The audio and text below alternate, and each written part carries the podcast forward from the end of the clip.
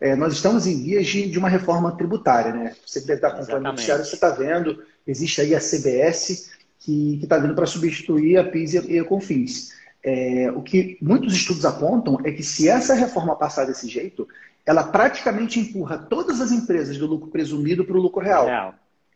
Então, assim, contador, se você não está pronto, se você, se você não está confiante para fazer o lucro real, está na hora de você se aprontar.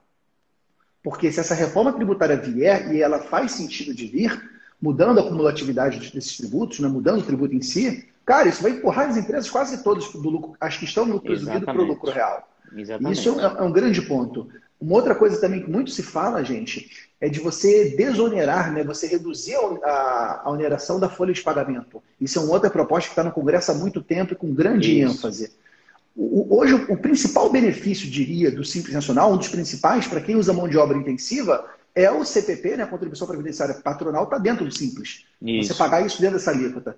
Se você cria algum, algum outro modelo de tributação em que você deixa de onerar a folha, você quase que empurra as empresas do Simples também para o lucro, lucro real.